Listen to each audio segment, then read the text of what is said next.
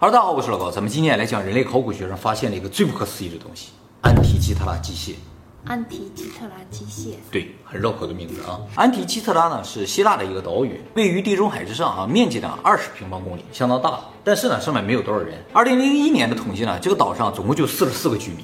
这个岛以前啊，上面人还是比较多的，因为这个岛啊是候鸟迁徙的必经之路，很多候鸟迁徙的时候就到这个岛上来休息，所以很多猎人到这个岛上打鸟。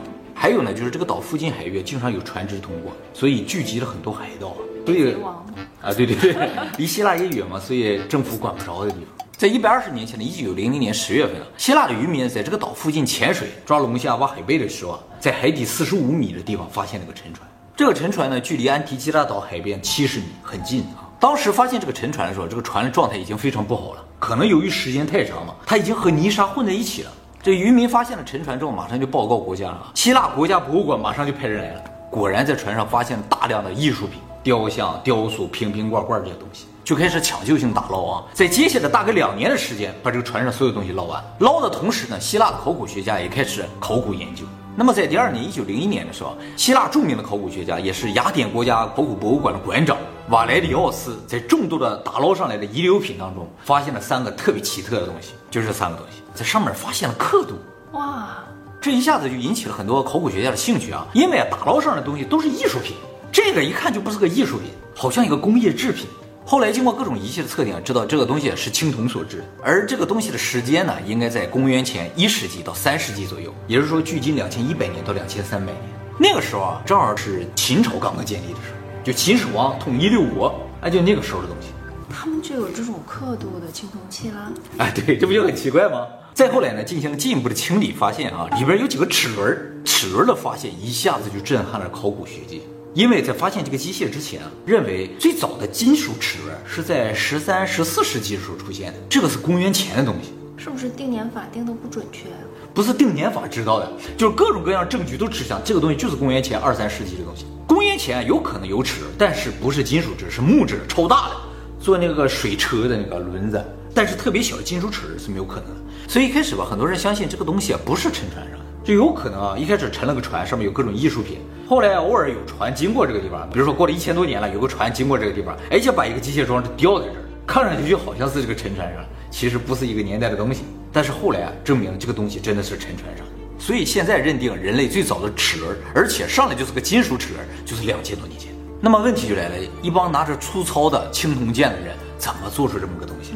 而且这个东西是什么，干什么的也不知道，疑问越来越多。不过啊，在一百多年前的时候，没有什么很先进的检测仪器了，所以终究这个机器里边什么样是不知道的。而且一开始总共就发现了三片，而这三片呢，估计占整体的很小的一部分。为了搞清楚这是个什么东西，当时唯一的做法呢，就是继续找到它的其他残片，把它拼起来，就知道是个什么了。所以后来几十年的时间啊，很多考古学家都在那一带潜水，就想找到它的其他残片。但是很遗憾，已经过去一百多年了，目前为止又找着了三片，所以总共六片。而后来找到这三片都特别的小，也不知道它上面哪个部分有没有提供特别重要的信息了。那么，所有寻找残片的考古学家中，有一个人找到了东西啊，对于确定这个沉船、确定这个东西是什么，起到非常大的作用。这个人呢，就是法国著名的海洋考古学家雅克·库斯托。这个人就是水肺系统的发明人，是吗？哎，就是现在这个潜水装置啊，就是他发明的。但他是个考古学家，他是一个考古学家、冒险家。没有他这个发明啊，在海底下长时间去探索这个东西是没有可能的。他在发现沉船七十多年后的一九七六年下到海底之后呢，发现了很多装红酒的罐子，而且呢，发现船体的一部分。通过这一部分断定了这是一个桨帆船，就是加勒比海盗里曾经出现过的，就很多人划的那个船啊。这个船在当时啊有两个主要作用，一个呢就是战船，相当于现在的军舰；还有一个呢就是当做商船、贸易船。如果是商船的话，就是当时最大号的商船。就像呢，现在运集装箱那种超大游轮。除了这些呢，他还发现了一些硬币，而这些硬币断定了这个船的年代。因为当时欧洲有很多小国家，他们都发现自己的硬币，但这些国家年代都不长，很快就覆灭了。所以通过这个硬币，就几乎能够准确判断这是什么时候的船。而且这些硬币是各个国家的硬币嘛，所以就通过这个硬币大概推测出了这个船的路线。综合所有的信息，最后断定啊，这个船呢是个古罗马的船，商船，最大级的商船。它在土耳其、希腊各大港口都停留之后呢，装上了各种各样的精美的艺术品。这些艺术品啊，有可能是贸易得来的，也有可能是掠夺来的。因为这些硬币啊，各个国家都有，不像是用这个这个国家钱买了点，用那个国家钱买了点，不像这种感觉，像什么？这钱也都是抢来的。海贼船，不是海贼船，太大了，这国家级。就是那边儿都被罗马占领了之后呢，一些地方的好东西全被他收集上了，用这个船运回罗马。这个船在返回罗马的途中呢，就路过这个安提基拉岛，在这遭遇了风暴，就沉没了。船上的好东西全都沉到海底，一躺就是两千年的。那也就是这个机械齿轮不是罗马，不是罗马，是他掠夺来的。这么先进的小国家，对呀、他怎么会有这个东西呢？是吧？这是个什么东西就成为关键。为了断定这个东西是什么，花了几十年的时间，是一项科学技术的进步，最后慢慢揭开它的面纱。这个技术呢，就叫做 X 射线计算机断层成像技术，简称 CT 哎，没错，CT 扫描啊，用 CT 扫描第一次看到了这个东西里边什么样，结果一扫描发现里边密密麻麻的齿轮，一个挨着一个，就这么厚的一个东西里边一层一层层全是齿轮。嗯，由于一开始的透视技术只能垂直透视啊，所以齿轮叠着齿轮，总共有多少不知道，数了好几年啊才数出来，说有二十七个。就是那个三块残片吗？对那里面全都是齿轮，全是齿轮。由于它只是一部分，估计这整体结构啊至少七十个齿轮。那么看到了这么多齿轮结构，考古学家们基本认定这个东西呢就是所谓的机械计算机。现在我们用的电脑叫电子计算机，在电子计算机出来之前啊，曾经出现过机械计算机，就是一个非常复杂的机械结构呢来进行某种计算，算什么不一定。所以这个安迪基塔的机械呢也被称作世界上最早的计算机。目前已知人类最早的复杂机械结构是在十四世纪的欧洲出现，就是最早的钟表。但是十四世纪时候那时候钟表的复杂程度和这个没有办法比。而目前已知最早的机械计算机是在十七世纪出现，由法国数学家布莱斯帕斯卡发明的，只能进行加减运算。所以说这个安提基萨的机械的工艺啊，大概相当于十八世纪的工艺水平，它比我们已知的复杂工艺足足早了两千年。这种东西在口语学上有个专有名词，叫做时代错误遗物。哇，一个不该在这个时代出现的东西出现了，像时空穿越呃，越。像穿越了。你想，差两千年，相当于什么？耶稣看见了 iPhone。当时的考古家不是这么打比方的，他们说相当于在法老的坟墓里挖出一战斗机。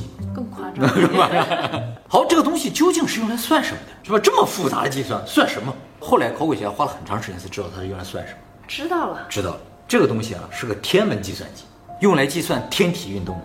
这么牛，哎，用来算三体的。怎么知道的啊？就是通过齿轮上齿的数目知道。他们发现啊，正面有一个齿轮比较完整的一个齿轮，上面有一百二十七个齿，而这个齿轮背面刻着一个数字二百三十五。二百三十五这个数字对我们大部分人来说没有什么特别的概念啊，但是对于考古学家来说就是一个信号，因为在很多古希腊天文文献里边、宗教文献里边都出现了这个数字。古希腊人啊是通过观察月亮来判断时间的，月份、季节、年的。月有阴晴圆缺嘛，它有一个循环。其实月亮这个阴晴圆缺就代表了地球、月亮和太阳之间的位置。古希腊人认为月亮这个表情变化的这一个周期、一个循环就叫一个月。我们现在天文学上管这样一个月叫朔望月，是二十九点五天。十二个月呢，就是三百五十四天。相比于我们太阳历啊，一年短了十一天。那既然短了十一天，它就需要闰月来把这个差补上。它怎么闰月？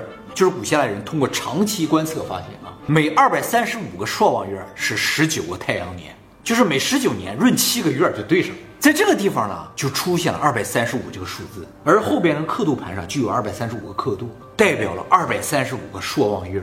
也就是说，后面这个齿轮走一周啊，太阳、地球和月亮整体循环一个周期，十九年。不仅如此，希腊人还知道另一个月亮周期，就是月亮在天空中这个位置，再回到这个位置，这个时间呢不是一个朔望月，叫一个月亮公转周期，是二十七点三天。而十九年呢，正好是二百五十四个月亮的公转周期。二百五十四这个数字在哪里呢？我不说了，那个齿轮上面有一百二十七个齿嘛，是二百五十四的一半儿，所以考古学家怀疑，就是说他想做二百五十四个齿可能有点费劲，就做了一半儿，一百二十七个齿，通过和另一个齿轮两个配合来实现二百五十四个就是月亮公转周期。所以这个有一百二十七个齿，后面有二百三十五个刻度的齿轮，就是用来模拟十九年一个周期的太阳、地球和月亮位置的东西。除了这个齿轮之外，背面还有个更大的齿轮，但是这个齿轮啊，大部分都残缺掉了，不知道有多少个齿啊。那么根据弧度和已经发现的齿的个数，推算大概在二百二十个到二百二十五个。那么后来呢，也在这个齿轮的后面呢，发现了一个模糊不清的数字，一开始完全看不清的，后来不断的清晰，不断的清晰，看清了，写着二百二十三，啊，知道了，哦，这是齿数，二百二十三个齿。那么二百二十三个齿代表什么呢？这个在古希腊的文献里边就没有了。结果呢，在苏美尔的泥板上发现，在苏美尔天文记载当中啊，二百二十三个月正好是一个日全食的周期，所以这个最大的齿轮是用来计算日食。小尺计算月食，大尺计算日食。苏美文明的泥板也是时代错误遗哦，对，应该算是吧。苏美人整个就时代错误。这个事情证明了个什么？就说制造这个机器的人不仅知道希腊的天文学，而且还懂得苏美文明的天文学，甚至后来还在这个齿轮上发现了时刻和颜色的文字。就说这个东西不仅能够推测日食月食在哪一天发生，还能够推测在几点发生，因为日食月食时间很短啊。他都知道几点几分发生，还有发生的时候那个月亮什么颜色，他都知道。就是我们经常会看到月亮好大，然后又红，啊，有时候就不是那个颜色，这也是有规律的，他都知道。其实还有更不可思议的，就是在里边发现了一个五十三个齿的齿轮。五十三个齿的齿轮啊，虽然没有那么复杂啊，但是它的作用很厉害。就是我们现在知道，月球绕地球公转的时候，它的轨道不是圆形的，而是椭圆形的。这个椭圆形的轨道本身呢也在动，周期呢是九年。也就是说，九年月亮才实质上回到它最原先那个位置上。所以，这个机械如果要模仿月球的运动，它就要把这个轨道的偏移也计算进去。而这个有五十三个齿的齿轮，就是来修正轨道偏移的。它这个修正的精确度精准到小数点后九位。后来还发现，它前面那个齿轮上面有一个槽，槽里边有一个圆形的东西，一直不知道是干什么。然后用 3D 扫描技术把整个这个机械扫描下来之后啊，自己做了些零件组装在一起，去转动它，发现里边那个槽的东西动，才知道这槽里边这个圆的东西就是月球。这个齿轮转的时候，这个月球就一会儿远一会儿近，一会儿远一会儿近，完全模仿了月球在地球周围的这个运动，就跟天体运动是一模一样的。厉害！我们现在已经到了宇宙里边，可以看出来地月是这样在运动的，它在地球上就看出来。所以整体来说，这就是一个超级精准的天体运动计算机。不是一个模型，而就是一个完全太阳系的再现。推测这个东西啊，前面原先有一个面板，这些结构在面板之后看不见。然后这些东西动了之后，面板上有几个星球，这个星球啊就在动。他们是已经回到自己的星球了吗？有可能。他们原先在宇宙飞船上，可能就通过这个来计算啊星体运动的是吧？遥远的看见了。后来啊，在进一步研究它的结构的时候，又发现了一个问题，就是说我刚才说的这些数字啊。五十三、一百二十七、二百三十五、二百二十三，包括之前提到了十九年、二百三十五个刻度，其实这些都是质数，说明啊，这是一个非常严谨的、经过高度优化的系统，已经不能够再优化了。再加上什么，所有的齿轮的齿都是奇数，充分体现出这个东西加工有多难。齿轮啊，做偶数个齿是比较容易的，圆儿很容易等分嘛，二四六八，你就在这个对角线上做齿就可以了，容易做的对称嘛。但是你要做奇数个尺就难了，尤其是要做二百二十三个奇数尺，每个尺都要偏离一点点一点点，容下一个尺多一个尺的话，形成奇数嘛，这非常困难，手工做很难，现在做都很难的啊，更不用说青铜实验是吧？不是这个专业的吗？我是这个专业的，很难的。对你来说，对我来说超难，没有可能，因为你很容易找到手。对对对，我已经找到手了，是吧？好，还有一个问题，两千多年前人为什么要知道这么精准的天体运动？他们要干什么？他们要登月是要怎样？这应该是贵家心切吧？贵家心切是吧？现在估计啊，有两方面的原因，一方面就是古代人真的是靠天吃饭，所以如果有这么精准的知道天体运动的机器的话。那可能对于农耕啊，对于很多活动有帮助。他有这个精神头的话，能吃得上饭。反正就是帮了大忙。还有一个作用啊，其实很现实，就是这个机器可以精准预测日食和月食嘛。这对于古代的统治者就非常重要。就比如说一个国家的国王，他知道什么时候有日食，他就可以举办一些祭祀活动。老百姓觉得哇，果然是天子啊！人都知道什么日食月食，对不对？厉不厉害？当然重要性是明显的，但是问题就是他怎么做出来？还有呢？怎么知道的？对，这是另一个更重要的问题，就是设计这个东西的人他是谁，是吧？他为什么知道这么多天文、数学的物理知识？其实啊，现在对于这个东西是谁造的，是谁设计的，都知道了啊，大概有推测了。现在主流假说认为，这个安提基特拉机械啊是来自当时的罗德岛，罗德岛也是爱琴海上的一个小岛啊。这个岛传说啊，曾经有超现实文明。史书上记载，这个岛上曾经有一个超大的太阳神像。哎，这不是那个七大奇迹？哎，没错，七大奇迹里边就有它。但是现在七大奇迹只剩金字塔了，这个没有了。一直以为这是传说了，结果后来发现真有这个东西。这个铜像始建于公元前二百九十二年，高三十米，当时世界上最大的铜像。建造了十二年，在公元前二百八十年建成，五十四年屹立不倒。后来在公元前二百二十六年呢，就是古希腊那个地方发生了超大地震，这个铜像倒下。也这也就说明七大奇迹其实真的都有，不可能只有一个金字塔是真的有，剩下都是假的。而且就这个真的有了，它就存在，是吧？哪有那么巧的事？那么古希腊著名的诗人呢，品达曾经到过这个罗德岛上。品达呢是公元前五百多年的人，他说这个罗德岛上到处都是能够像活人一样运动的雕像。嗯，说这个罗罗德岛就是有超现实的这种技术嘛，他们制造机器人。如果罗德岛上人真的制造机器人的话，他应该有技术制造这个东西。所以呢，年代也大概对得上。机器人不用电是吗？都是机械的。对，纯机械。品达根本就不知道这东西为什么能动，为什么能走，他就觉得特别的神奇嘛，他就把它记下来了。不过后来这个岛因为地震就覆灭了，有点像亚特兰蒂斯那样消失了。那个普尔修斯不就在那片海域？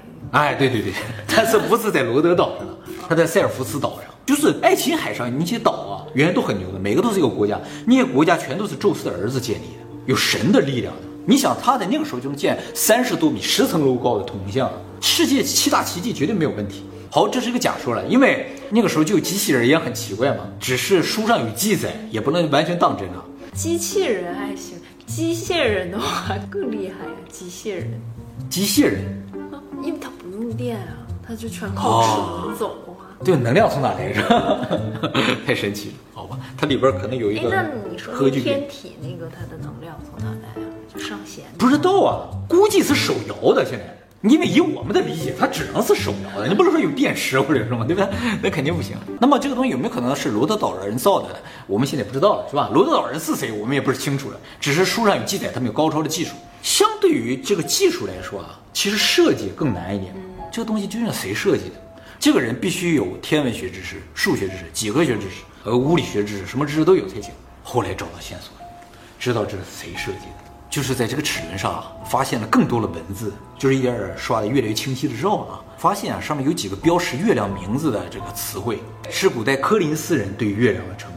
柯林斯啊是一个非常古老的城啊。据说呢，在八千年前就已经有了，比那个苏美文明还要早。